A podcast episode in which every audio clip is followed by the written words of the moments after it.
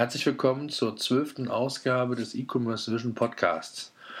Heute bei uns zu Gast ist der Roman Kirsch von lesara.de, einem Premium-Discounter, einem neuen, der seit September letzten Jahres online ist. Roman hat schon ja, einige Erfahrungen auch mit früheren Startups im E-Commerce-Bereich, wird uns mit Sicherheit auch die ein oder anderen Erfahrungen schildern können, den einen oder anderen Tipp geben. Und wir werden natürlich mit ihm auch über das Thema Lesara sprechen. Ja, Roman. So, ich hoffe, du hörst mich oder hörst uns. Ähm, bist du da? Kannst du uns hören? Ja. Sehr schön. Ja. Ähm, super. Ich würde vorschlagen, bevor wir so ein bisschen in den Dialog gehen, ähm, stell dich doch einfach mal unseren Zuhörern vor. Was, was machst du genau oder was hast du gemacht und äh, was machst du aktuell? Und ja, fang doch einfach mal an. Sehr gern. Also aktuell bin ich Gründer und Geschäftsführer ähm, von Lesara. Da können wir gleich oder werden wir, glaube ich, gleich nochmal einen Großteil unseres Gesprächs äh, äh, Zeit haben, das Konzept und die Idee hinter Lesara vorzustellen. Bin selbst seit einigen Jahren im E-Commerce unterwegs, habe als erstes ähm, Unternehmen, das Casacanda hieß, gegründet. Das war ein Shopping-Club für die Brigitte-Generation, das heißt für Frauen 30 plus, äh, mit Fokus auf Möbel und Wohnaccessoires. Sind damit eigentlich relativ schnell skaliert auf ähm, über 50 Mitarbeiter und einen zweistelligen Millionenumsatz. Und haben dann jetzt mittlerweile vorletztes Jahr, also in 2012, das Unternehmen an ein US-Unternehmen verkauft, an die Fab.com, wo ich dann noch ein Jahr lang das Europageschäft geleitet habe und dann raus bin. Und dann in der Zwischenzeit mich unter anderem als Business Angel und Berater betätigt habe, unter anderem bei Amorelie, Today Tickets, Everbasics, jetzt Wunderdata, was gestartet ist. Und ähm, habe dann nach einigen Wochen Auszeit Lesara gegründet. Und ähm, genau, das, das war kurz zu meiner Person. Sehr schön. Äh, Lesara sagtest du ja, glaube ich, gibt es jetzt seit September, glaube ich. Ähm, vielleicht äh, einfach mal so ein paar Worte. Wie, wie seid ihr bisher mit der Entwicklung zufrieden? Was macht ihr genau bei Lesara? Also ihr seid ja so ein bisschen, positioniert ihr euch oder wollt ihr euch in diesem Premium-Discounter-Bereich äh, ähm, positionieren, aber ich sage jetzt mal nicht so in, in dem Bereich wie ein Lidl das macht mit einem riesigen Produktsortiment, sondern ihr habt eigentlich eine andere Strategie, die ihr fahrt, oder? Genau. Also Sarah gibt es, wie du richtig gesagt hast, seit September. Wir haben im September gegründet, sind eigentlich acht Wochen später im November live gegangen. Mittlerweile bei ca. 25, 30 Mitarbeitern und haben auch jetzt na, nach den ersten zwei Monaten Erfahrungswerte und konnten mit diesen Erfahrungswerten auch ähm, Investoren überzeugen, ähm, relativ viel Kapital damit zuzuschießen. Das werden wir jetzt in den nächsten Tagen und Wochen verkünden. Was ist Lesara? Lesara ist eigentlich, wie du richtig gesagt hast, ein Äquivalent zu den Themenwelten und Aktionswochen ähm, und inspirativen ähm, ja, Ideen, die es im Offline-Bereich äh, vor allem bei Discountern gibt, also bei dem Chibo Aldi Lidl.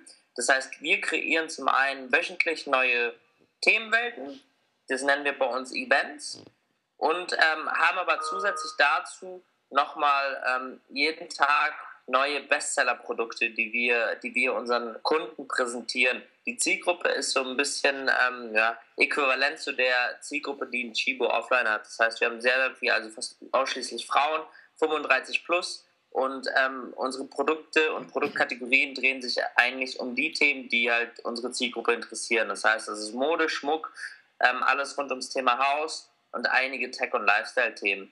Und ähm, eigentlich unser Versprechen ist, dass wir ähm, sehr, sehr stark mit, ähm, mit Produzenten zusammenarbeiten. Ähm, und durch diese direkte Zusammenarbeit eigentlich genauso gute Preise anbieten können, wie, ähm, wie eigentlich auch die Offline-Discounter, nur mit dem Trend der Zeit gehen und durch die direkte Zusammenarbeit auch relativ schnell auf Trends reagieren können und den äh, Kunden, nämlich unseren unseren ähm, Mitgliedern, die wir jetzt mittlerweile haben, natürlich dann diese Produkte schneller anbieten können. Okay. Ähm, ich stelle mir das eigentlich ziemlich schwierig vor. Also vielleicht einfach mal so ein, so, so ein paar Aspekte zu eurem Geschäftsmodell. Ihr habt wie du sagtest, relativ wenig Produkte. Das heißt, ihr braucht eigentlich einen sehr großen und sehr hohen Umschlag, damit da eine, eine entsprechende Umsatzgröße rauskommt. Ähm, und das als junges Unternehmen, ich sag mal, mit einem ja, Namen oder einem Brand, den man noch nicht kennt, ist natürlich am Anfang gerade schwer. Wie wollt ihr denn, ich sag jetzt mal, äh, irgendwann den Break-Even schaffen? Ist es dann wirklich über, geht es über den Brand, geht es über die Produkte, über die Produktbreite? Kann es ja scheinbar nicht gehen oder habt ihr da noch Erweiterungen vor oder wie sieht so euer Geschäftsmodell aus? Wo wollt ihr hin? Ja, gern. Also ähm, ich glaube, zu Beginn ähm, ist es wichtig zu unterscheiden zwischen wirklich ähm, Business Internet, die über die Sortimentsbreite gehen. Ja, das sind die Amazons und Zalandos dieser Welt, die mehrere hunderttausend SKUs haben auf der Seite. Und dann die Businessmodelle, die eher über eine Auswahl und Selektion gehen, ja. Und das ist ja eigentlich das, wofür der Offline-Retail-Bereich bekannt ist. Mhm. Und auch das, was irgendwie Flash-Sale-Seiten, Shopping-Clubs, Deal-Seiten eigentlich so relativ prominent gemacht haben, dass sie ein paar Sachen auswählen, die gut passen und jeden Tag etwas Neues präsentieren. Das heißt, Push-Marketing getriebene ähm, ähm, Businessmodelle. Und da sehen wir uns auch. Das heißt, uns geht es gar nicht so sehr um ein breites Sortiment, ganz im Gegenteil. Wir wählen sehr, sehr sorgfältig aus, was für unsere Zielgruppe besonders gut passt und können auch dadurch, dass wir halt uns auf nur ein paar Produkte fokussieren, für diese Produkte natürlich viel, viel mehr Umschlag generieren. Durch, die, durch den höheren Umschlag ähm, kommen wir natürlich bei unseren Herstellern und Partnern auf ganz andere ähm, ja, Zahlungsziele und Einkaufspreise, als wenn wir jetzt irgendwie zehnmal so viele Produkte haben und jeweils immer nur ein paar, ein paar Stückzahlen sourcen würden. Mhm. Okay. Und ähm, was habt ihr euch so vorgenommen? Also in, in, ähm, so mal so ein Blick in die Zukunft mal vielleicht kurz. Also wann wollt ihr Break-Even fahren? Also gibt es da schon Planung? Auch weil du sagtest ja, ihr habt jetzt Investoren mit an Bord genommen. Das heißt, ich gehe davon aus, dass ihr das, das Geschäftsmodell auch skalieren wollt, auch internationalisieren wollt. Ähm, wie sieht das da aus? Genau. Also du, hast, du, du kennst ja die Internetwelt und auch die E-Commerce-Welt. Uns geht es jetzt eigentlich darum, dass wir sagen, es ist ein riesengroßer Markt. Also allein dieser äh, Premium-Discount-Markt äh, generiert offline über 40 Milliarden Euro Umsatz. Und ähm, davon von, von den großen Playern dort sind vielleicht nur eins, zwei online und das auch nicht unbedingt besonders professionell. Mhm. Und ähm, man muss jetzt irgendwie ähm, gar nicht so sehr optimistisch sein, um zu sagen, ähm, auch dort ist es möglich, dass 10 bis 15 Prozent in sehr, sehr kurzfristiger Zukunft und vielleicht sogar noch ein höherer Anteil in, in mittelfristig online gehen und digitalisiert werden. Und ähm, wir als, eigentlich als erstes Unternehmen, als Pure Online-Player auch in den Bereich reingehen.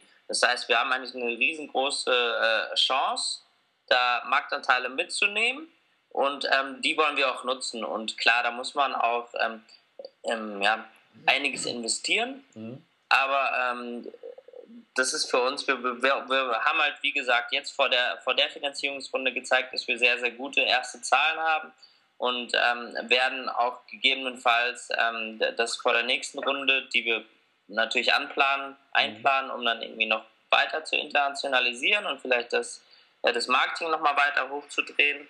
Und ähm, das ist eigentlich so der Plan. Mit dem, was wir haben, auf jeden Fall auskommen. Aber wenn, wenn wir die Möglichkeit haben, noch mehr aufzunehmen, um noch schneller zu wachsen, um noch mehr von Marktanteile abzugreifen, dann werden wir uns das auch nochmal überlegen. Okay. Ähm, wie geht ihr denn vor? Vielleicht ist das ganz interessant mal, ähm, gerade, ich sag mal, ähm, eigentlich ist ja die Herausforderung, weil du es eben schon sehr, sehr, selber gesagt hast, ihr habt wenig Produkte, braucht einen hohen Umschlag. Ähm, wie seid ihr da so marketingtechnisch aufgestellt? Also was sind so eure Kanäle? Die ihr testet ihr aktuell unheimlich viel oder sind die Kanäle für euch eigentlich schon in den letzten Monaten haben die sich rauskristallisiert oder wie geht ihr da vor? Geht ihr produktspezifisch vor oder eventspezifisch, dass du sagst, das kommt immer so ein bisschen darauf an, welche Produkte wir nachher im Hintergrund haben, welche beworben werden sollen oder ähm, wie, wie, versucht ihr ähm, im Grunde genommen die, den Brand Lesara auch bekannt, äh, bekannter zu machen?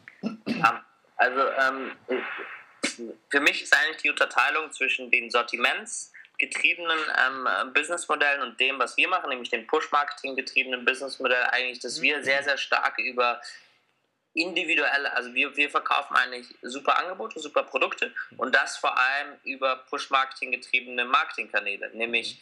Facebook-Ads, mhm. Display-Ads, Retargeting bei den, bei den Kunden, die wir haben. Das sind eigentlich so die großen ähm, Kanäle, die wir beackern. Ja. Wir funktionieren weniger über klassisches Suchmaschinenmarketing oder, oder SEO. Ja, genau. Und ähm, ihr, ihr, seid ja, wenn ich das richtig äh, mitbekommen habe, versucht ihr ja auch so ein bisschen, ja, in die Nische will ich nicht sagen, aber ihr versucht schon qualitativ hochwertige Produkte mit No-Brands zu realisieren. Das heißt also, da wirklich sich zu, zu positionieren, äh, Markenprodukte außen vor zu lassen, aber ähm, Produkte, die äh, ähnlich gute oder vielleicht sogar gleich gute Qualität haben, zu ganz anderen Konditionen dann euren Kunden anzubieten. Ne? Genau. Das, das ist das Schöne, dass ähm, wir, wir, wir haben sehr, sehr viel gelernt von den Offline-Retailern, ähm, die natürlich die ganzen Supply Chain-Wege uns geebnet haben und ähm, greifen dann natürlich ähm, auf, ähnliche, ähm, auf ähnliche Hersteller, auf ähnliche Importeure, auf ähnliche Distributoren zu, zurück. Und für die ist es natürlich sehr, sehr interessant, weil die beliefern jetzt seit ein paar Jahren oder Jahrzehnten die Offline-Retailer und sehen da eigentlich stagnierendes oder fallendes Geschäft. Und auch wenn wir jetzt im absoluten Sinne noch kleiner sind, sehen wir natürlich in uns ähm, einen Player, der, der Potenzial hat, mit hohen Wachstumsraten irgendwie das fallende Geschäft aus dem Offline-Bereich abzufedern. Ja. Das heißt, die, sind, die heißen uns sehr willkommen, verstehen auch das Konzept und ähm, können natürlich auch, ähm, auch von, von der Qualität ähm, uns das Gleiche anbieten, was die anderen machen. Und äh, da müssen wir also keine Abstriche machen. Hast du ein Mikro an? Kann das sein, dass du irgendwie mit einem Mikro irgendwo mit dran kommst? Ab und an wird es nämlich ein bisschen lauter. Nee, ich müsste eigentlich vielleicht, weil ich, weil ich irgendwie ab und zu näher dran gehe. Ah, okay, weil irgendwann, manchmal wird es ganz laut. Okay. Sorry, ich hatte dich unterbrochen. Sorry, genau. also die, Frage war ja im Grunde, ob wir, ähm, wie wir im Grunde an solche Qualitätsprodukte rankommen. Genau. Und die Antwort ist einfach, dass, dass wir da natürlich auch über, über diese Jahre oder Jahrzehnte langen ähm, Strukturen, die, im Off, die die Offliner aufgebaut haben, profitieren können und da auch direkt mit den Herstellern die dann Markenqualität, aber zu günstigeren Preisen produzieren, auch, äh, auch äh, Zugang haben. Ja, jetzt hören uns ja sehr viele E-Commerce-Lau und E-Commerce-Interessierte zu. Ähm, da wird da wird einfach mal spannend, auch mal zu hören, wie geht ihr, ich sage jetzt mal intern mit so Analysen um? Ihr habt ja jetzt dadurch, dass ihr immer wieder wechselnde Produkte habt, ist es ja sehr schwer, äh, über einen längeren Zeitraum ähm, festzustellen, ähm, welche über Analysen, ähm, welche Produkte zu welchem Zeitpunkt wie gut ankommen, sondern ihr müsst ja da ganz anders äh, vorgehen und ihr müsst ja, habt ja viel kürzere äh, Zyklen. Ähm, wie meistert ihr das oder habt ihr da eigene Systeme auch im Hintergrund, äh, ein eigenes Shop-System oder ähm, wie geht ihr da vor? Um, ähm, wir haben definitiv eine eigene BI. Ja. Und ähm, die, wie du richtig gesagt hast, die Produktauswahl ist quasi konstantes AB-Testing bei uns. Das heißt, genauso wie wir ähm, die Seite AB testen, ist, ist auch äh, die Produktauswahl konstantes AB-Testing. Ähm, wir greifen da bei der Auswahl natürlich erstens auf eigene Erfahrungen, eigene Datenpunkte zurück und ähm, wissen dann, wenn ein bestimmtes, bestimmte, bestimmte ähm, Bademäntel sich gut verkaufen, dann probieren wir nochmal ähm, die Woche darauf ähnliche Bademäntel vielleicht. Mhm. Ähm, Gleichzeitig greifen wir natürlich aber auch auf ähm, externe Daten zurück. Das heißt, wir haben natürlich Partner, ähm, sei es in Google und Facebook, aber auch, auch andere Drittpartner, die uns ähm, Trends zur Verfügung stellen, und zwar detaillierte Analysen. Die werten wir natürlich aus. Und wir haben ein eigenes System, wo wir eigentlich verstehen und, ähm, und äh, äh, ja, sammeln, was für Produkte sich bei anderen ähm, und, ja, Online-Shops verkaufen und wenn das dann Markenprodukte sind, dann arbeiten wir mit unseren Distributoren ähm, dann an Produkten, die ähnlich ausschauen, aber vielleicht 40, 50, 60 Prozent günstiger sind, weil sie halt nicht die Marke haben. Ja, das heißt, ähm, Ziel ist es bei euch einfach auch über die, über die Jahre jetzt hinweg oder über, den, den, über die zukünftigen äh, Wochen und Monate auch Erfahrungen zusammen, welche Produkte funktionieren, ähm, wo geht in, in Anführungszeichen die Reise hin, da habt ihr euch noch gar nicht festgelegt. Ähm, so würde ich das nicht sagen. Ich glaube, der große Vorteil ist ja, dass wir nicht drei, vier Jahre erstmal Produkte testen und dann schauen, was, fun was funktioniert und was nicht. Wir haben ja wirklich auch diese externen Daten, ja. auf die wir zurückgreifen können. Okay. Und die schauen wir uns an. Und das ist auch meiner, also ich, ich glaube, das ist auch ähm, das wirklich Spannende und Innovative, äh, wenn man das jetzt mit einem äh, Offliner vergleicht.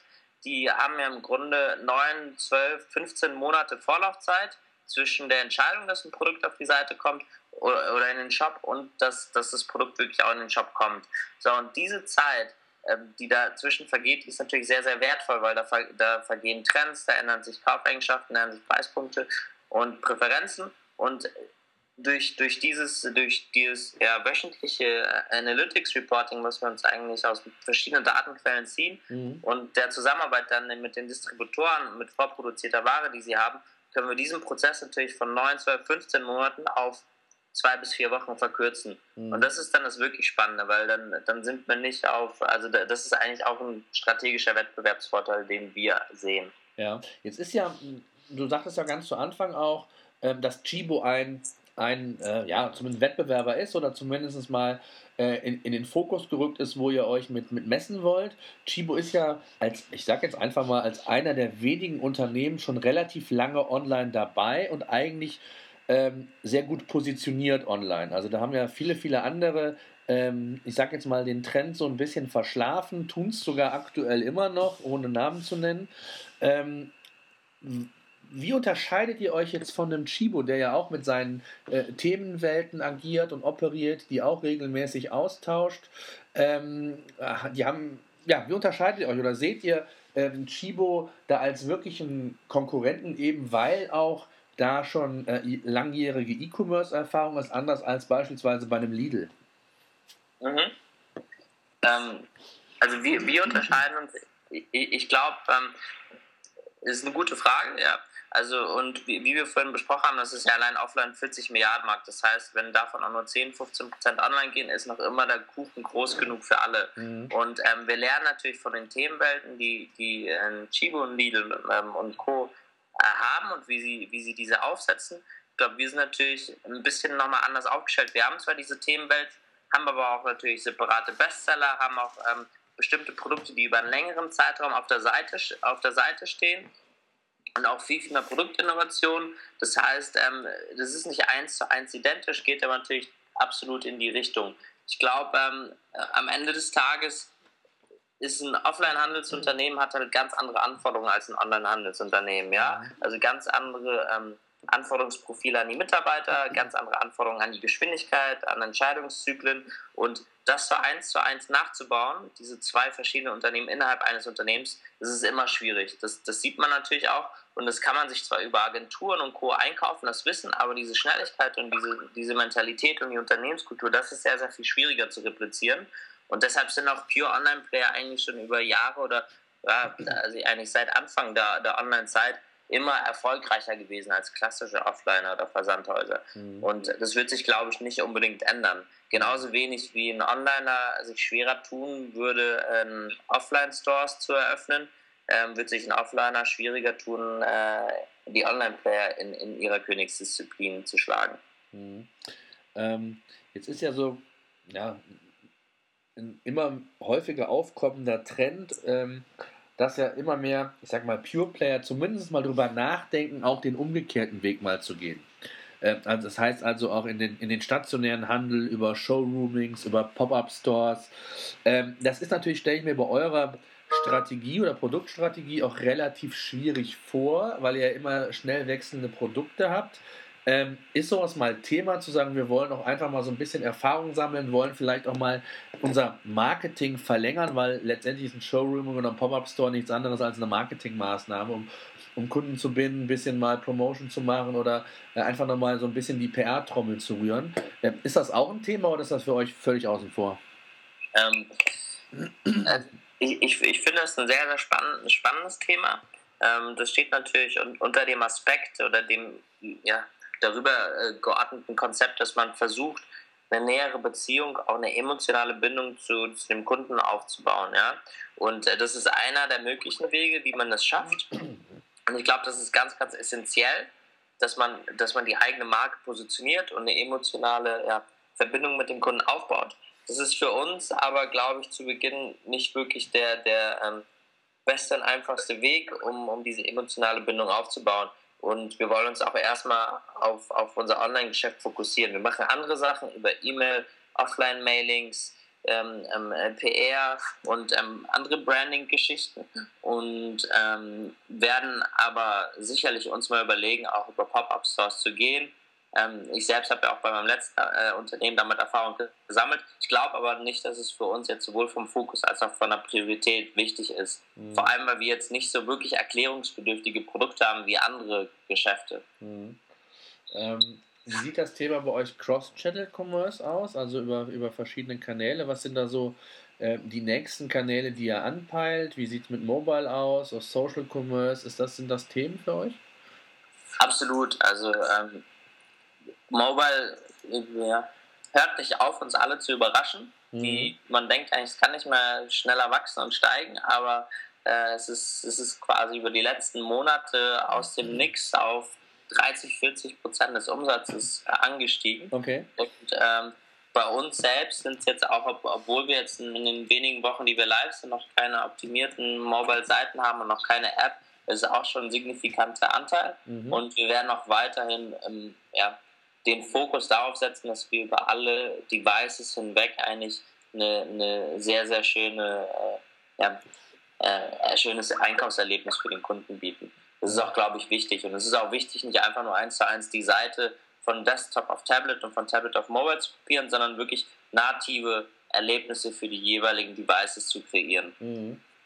Okay.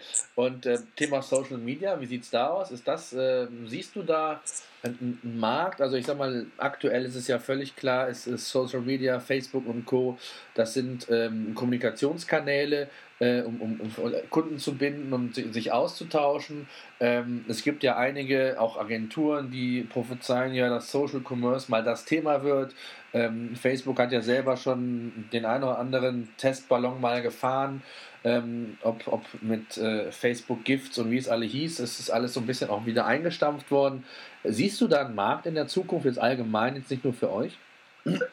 Ähm, absolut. Also ich, ich glaube, ähm, Facebook an und für sich ist ja ein riesengroßer Akquisitionskanal, jetzt nicht irgendwie die Postings auf unserer eigenen Seite, aber ähm, natürlich Sponsored Stories, ähm, Offers, die normalen Ads, ähm, das, das Erscheinen im Newsfeed, Mobile. Das ist alles sehr, sehr relevant, auch die unterschiedlichen Möglichkeiten da zu werben. Mhm. Ähm, das Thema ähm, Fanpage sehen wir eher als ähm, Möglichkeit, ähm, ja, den Kontakt zu unseren Kunden enger zu gestalten und nicht so sehr als Abverkauf, Abverkaufsmöglichkeit. Aber absolut, das, das ist auf jeden Fall relevant und, und ähm, man auch, auch für unsere Zielgruppe, ja, die ist ja im Schnitt ein bisschen älter, mhm. ähm, die verbringt, äh, verbringt mittlerweile genauso viel Zeit auf Facebook wie eigentlich auf den ganzen Foren und Communities, auf, auf denen sie vorher war. Ähm, die ganzen Casual Games, da ist das Durchschnittsalter oder ist die Zielgruppe genau die Zielgruppe, die wir eigentlich auch bedienen. Und die laufen ja auch sehr, sehr stark über Facebook. Das heißt, es ist eher das Problem, dass die ganz Jungen nicht mal auf Facebook sind, aber die Zielgruppe, die wir bedienen, die ist auf jeden Fall dort. Mhm, okay. Und Twitter und so, Pinterest, äh, ist das Thema? Twitter nicht so sehr, das, ähm, das bedienen wir nicht.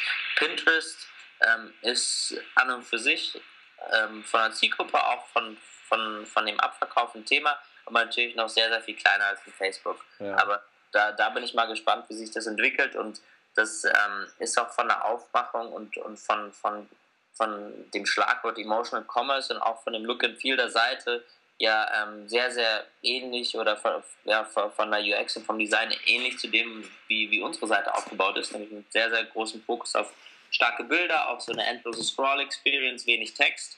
Und ähm, das ist eigentlich das, wie Frauen gerne shoppen mhm. und wie sie auch lange auf der Seite, oder was sie auch dazu bringt, lange auf der Seite zu verweilen. Ähm, schaut euch die irgendwie die, die neue Zalando-Seite an, die fängt ja jetzt mittlerweile auch mit, mit dem Inspirationsfeed an mhm. ähm, als Start. Und ähm, das ist, glaube ich, so ein bisschen die Zukunft und das, was schon viele Leute äh, vor längerer Zeit als, ähm, als ähm, ja, gefordert haben, nämlich dass das Internet nicht nur von Männern für Männer gemacht wird, sondern auch eher dem Shopping-Erlebnis von Frauen aus der Offline-Welt angepasst wird oder werden sollte das äh, sehen wir halt mit, mit äh, solchen Umstellungen. Mhm. Ähm, was hältst du persönlich, das ist auch mal immer ein Thema mal gewesen, auch in Gesprächen mit anderen Online-Händlern, ähm, von den ganzen Themen wie Gütesiegel, Shop-Bewertungen. Ähm, ähm, was hast du da für eine Meinung? Ähm, finde ich, find ich sehr wichtig. Also ist, glaube ich, ein Hygiene, Hygienethema, aber ähm, sollte man auf jeden Fall haben. Also wir kümmern uns jetzt auch darum, dass, dass wir da, dass wir da ähm, äh, vernünftig aufgestellt sind und man, man sieht, dass es auf jeden Fall noch nachgefragt äh, wird, auch von den Kunden. Ja, okay. Das heißt, ihr, ihr habt, glaube ich, im Shop selber sehe ich nichts, habt ihr noch kein Gütesiegel, oder? Ja, wir, wir, haben nur unser eigenes, aber äh, die, die anderen kommen bald. Ah, okay. okay. Das dauert ja immer ein bisschen länger. Ja, ja, genau. Ähm, dann ähm, mal, bevor wir ähm, zu, zu, den letzten Fragen mal kommen, ähm, ist noch ein ganz wichtiges Thema, das hatte ich heute auch nochmal mit einem, mit einem anderen Händler, ähm, das Thema Payment. Ähm, Gerade, ich sage jetzt mal, ihr müsst ja im Grunde genommen euch so ganz anders positionieren durch das ich sag mal, äh, recht kleine Produktportfolio. Ähm, wie sieht das Thema Payment bei euch aus? Versucht ihr auch äh, ich sage jetzt mal, ein USP darüber zu bekommen, dass ihr besonders viele Payment- oder Zahlungsmethoden habt? Habt ihr andere Serviceleistungen oder vielleicht andere Serviceleistungen geplant als ein Shibu und Co? Ähm, wie wollt ihr euch so in diesem Bereich Service, Payment ähm, da positionieren und vielleicht anders aufstellen als die bereits vorhandene Konkurrenz?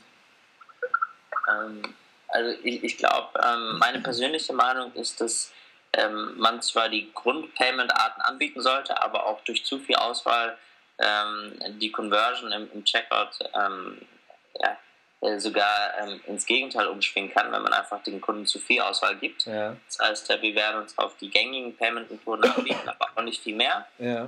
Ähm, das dazu, ähm, was eben die Alleinstellung im, im Operations-Bereich angeht, da achten wir schon sehr darauf, dass, dass wir vor allem im Kundenservice, im Kundenkontakt äh, nochmal ja, äh, den Wow-Effekt produzieren. Mhm. Das heißt, wir arbeiten nicht mit outgesourcten Calls, sondern alles in-house und versuchen eigentlich mit Kulanz, ähm, netten Auftreten, Outbound-Calls ähm, und einfach, einfach ähm, einem, ja, einem sehr, sehr starken Fokus auf Kundenservice ähm, ja, äh, eine langfristige Kundenbeziehung aufzubauen. Das heißt, da sind wir auch äh, auch von den äh, Unternehmensmetriken, äh, auf die wir optimieren, nämlich irgendwie zum Beispiel Net Promoter Score und andere Sachen, sehr, sehr stark darauf ausgerichtet, dass auch diese qualitativen Sachen ähm, nicht zu kurz kommen. Ja, okay. Und ähm, du sagtest auch so ein bisschen das Thema, ja, nicht nur Beratung, sondern den Kunden an die Hand nehmen. Ist da irgendwie was Außergewöhnliches geplant? Es gibt ja mittlerweile die tollsten Dinge, ich sag mal, angefangen von einer Beratung via Chat oder Videochat oder wie auch immer, äh, stelle ich mir zwar grundsätzlich schwierig vor, wobei man das ja so ein bisschen auch steuern kann, äh, in welcher Phase man den Kunden so ein bisschen abholt, ihn begleitet und vielleicht, ich hätte jetzt bald gesagt, im, im besten Fall auch noch zur Kasse begleitet. Äh, ist da mal irgendwas in euren, in euren Köpfen äh, Thema oder ist das für euch außen vor?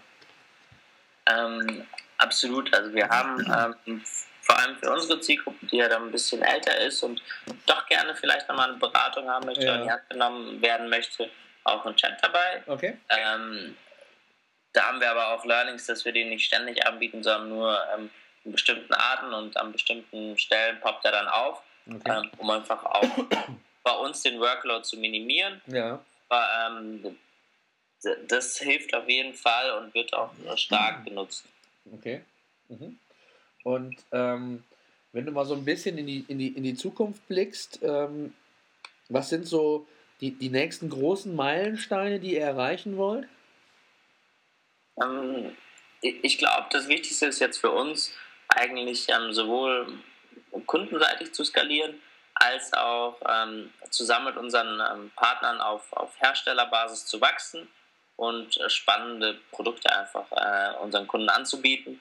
Und das ist eigentlich das, worauf wir uns fokussieren. Und ähm, dann steht auch, äh, glaube ich, dem, dem weiteren Wachstum nichts im Wege, weil ein gutes Produkt zu einem guten Preis, das ist so ein bisschen die, die einfache Rechnung. Meistens sind es ja die einfachen Sachen, die am schwierigsten sind. Aber ein gutes Produkt zu einem guten Preis mhm. verkauft sich eigentlich fast von selbst. Okay, und das heißt jetzt, äh, bevor wir ich hätte mal zur letzten Frage kommen, was so ein bisschen die Trends im E-Commerce angeht, noch die Frage, ähm, das heißt so in, in, in, ein bis zwei Jahren kauft euch Chibo dann, oder? ähm, Nachdem das ja beim, beim letzten Mal ein bisschen äh, schneller ging. Ja, planst du das heute noch, kürz, noch kürzere Züge? Nee, nee, ist gar nicht so gewollt war. Ähm, versuchen wir aber schon mit, mit Lesara eigentlich etwas mittel- und, und langfristig äh, Signifikantes aufzubauen. Ja. Ich glaube, es gibt eigentlich nichts Spannenderes und Schöneres, ein Unternehmen aufzubauen, was, was ähm, wo man selbst die Unternehmenskultur geprägt hat, wo man einfach mit mit einem smarten Management-Team, mit erfahrenen E-Commercern zusammenarbeitet. Und äh, das genießen wir eigentlich gerade jeden Tag und jeden Moment. Und ähm, das heißt, wir wollen erstmal ähm, den Weg alleine und unabhängig äh, gehen für die nächsten Jahre. Ja. Ähm, wie ist es so vom, so einfach mal so ein bisschen, ähm, was so die Vision angeht? Ähm, Internationalisierung, geht ihr da, ich sag jetzt mal in die Nachbarländer, schaut ihr euch die Länder genau an, wo findet ihr die Zielgruppe? Äh, die ihr in Deutschland habt und wo kann man da irgendwo ein ähnliches Shoppingverhalten in anderen Ländern sehen? Geht ihr den Weg, die äh, in Somewhere-Brüder Somewhere gehen, die irgendwo ähm, ähm, in den südamerikanischen Raum verstärkt reingehen oder wie sind da so eure Planungen? Ähm, also generell ist es so, dass wir da irgendwie ähm, dass wir da nicht übermütig werden wollen und dann irgendwie 15 Länder in, in 15 Tagen äh, launchen äh, wollen oder werden. Ja. Wir wollen einfach das Modell erstmal für uns richtig verstehen. Ähm, wie gesagt, der Markt ist allein schon in der Dachregion riesig und ähm, da werden wir auch skalieren. Ja. Und ähm, zu einem gegebenen Zeitpunkt werden wir uns natürlich die, die ähm, Kandidaten, die eigentlich immer bei einer europaweiten Expansion äh, als erste auf dem Schirm sind, ähm, uns auch auswählen. Aber das, darüber möchte ich doch gar nicht spekulieren oder reden, weil wir erstmal wirklich uns auf Deutschland und Österreich konzentrieren und, und da skalieren wollen. Ja. Sehr schön. Was, was sind denn Trends im E-Commerce aus deiner Sicht? Also jetzt nicht nur auf, auf euer Konzept oder auf euer Geschäft bezogen. Es gibt ja unheimlich viele ähm, schlaue und, und ganz wichtige Konferenzen, wo immer wieder darüber spekuliert wird, was sind so die nächsten Trends und ähm, in, im letzten Jahr war es genauso. Viele haben sich entwickelt, viele, glaube ich, stecken immer noch in den Kinderschuhen, obwohl man das am Anfang des Jahres ganz, ganz stark gehypt hat. Aber was sind denn so aus deiner Sicht die wirklichen Trends? Äh, du hast, ich, ich bin ja fast gar nicht auf Konferenzen, das müsstest du ja eigentlich was besser wissen. Ja, ja aber mal deine Meinung aber, als, als, als Händler ähm, würde mich einfach ja. mal interessieren. Ähm, ja. wenn, wenn du mit zehn Händlern sprichst, kriegst du zehn verschiedene Antworten. Aber absolut. Also ich glaube, was, was auf jeden Fall irgendwie die, die zwei, drei Sachen, die, die relevant sind, über ein Thema haben wir schon gesprochen. Das ist eigentlich ähm, weiterhin ein Riesenfokus auf Mobile Tablets. Ja. Genau schauen, was es da für Entwicklungen gibt. Ähm, da kommen wir auch eigentlich fast, fast ähm, jährlich wieder komplett über, überarbeitete ähm, ähm, ja, Smartphones raus und mhm. Verknüpfungen, Notebooks, Tablets. Dass man, das wird wirklich schwierig, da irgendwie ähm, für, für alle Geräte, die es da gibt, äh, ein, ein, richtig schönes Design hinzubasteln. Aber ich glaube, dass, dass es sich lohnt, dass das auch den Unterschied ausmachen kann. Mhm. Das ist so das Erste. Das Zweite ist, das habe ich, ähm, das, das habe ich lustigerweise bei, bei einem Event schon letztes Jahr bei den Online-Marketing-Rockstars ähm, in der Rede gesagt, dass ich glaube, dass der Shift viel, viel stärker von Neukundenakquise, die auch zwar wichtig ist, ähm, aber hin zu, zu, einer, zu einem guten Loyalty-Marketing gehen wird. Ja. Ähm, weil man da einen viel, viel größeren Hebel hat und das ist auch etwas, was, was äh, wo man eigentlich einen viel, viel stärkeren Return auf seinen Marketing-Spend hat, wenn man einfach die existierenden Kunden besser beackert und da smarte Systeme entwickelt, wie man individualisierte Angebote schnüren kann. Mhm. Das sind eigentlich so die zwei großen Sachen, die ich sehe. Ja. Oder auf die wir uns zumindest fokussieren. Ja, okay. Ähm, spannend ist ja auch insbesondere das Thema, äh, was du gerade angesprochen hast, ähm, das Thema wirklich Stammkunden, ähm, wie man die behandelt, wie man die bedient. Da sieht man ja auch da in Gesprächen, äh, gibt es immer wieder die, die ähm, unglaublichsten Vorgehensweisen, Dinge, die man da macht bzw. nicht macht. Ich glaube, allein das ist schon ein Riesenthema.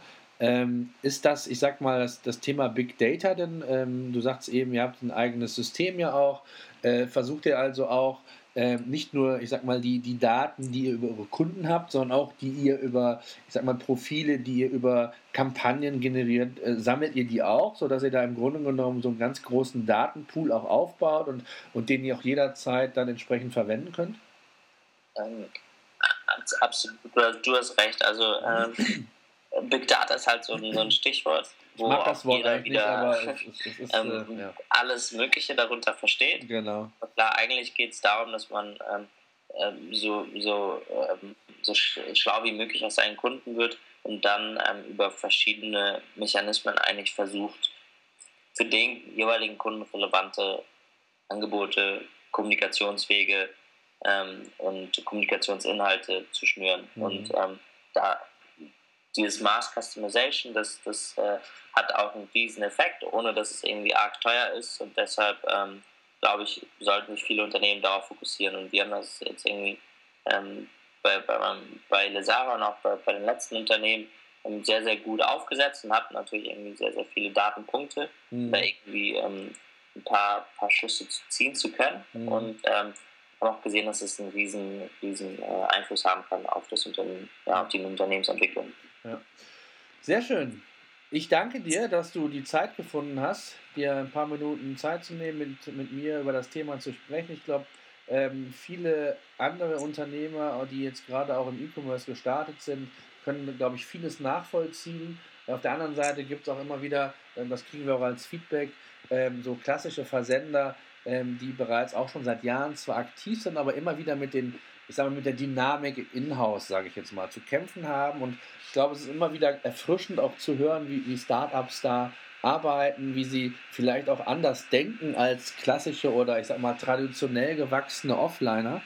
Ähm, ich danke dir und ich wünsche euch für das Jahr viel Erfolg, dass ihr die Ziele auch erreicht und ich glaube, ähm, ich ohne jetzt äh, ähm, einen weiteren Namen zu nennen, die wir bereits heute schon hatten, ich sag mal ein Chibo und Lidl, äh, denen tut es glaube ich ganz gut, dass äh, Konkurrenz wie, wie Lesara da ist, äh, weil es glaube ich dem gesamten Markt einfach gut tut. Ja, absolut. Vielen Dank, Thomas und ähm dann äh, hoffen ja. wir, dass wir uns in, in, einem Jahr widersprechen und dann schauen, wie sich das alles entwickelt hat. Ja, Super. Ich danke dir. Ciao. Ja, ciao, ciao.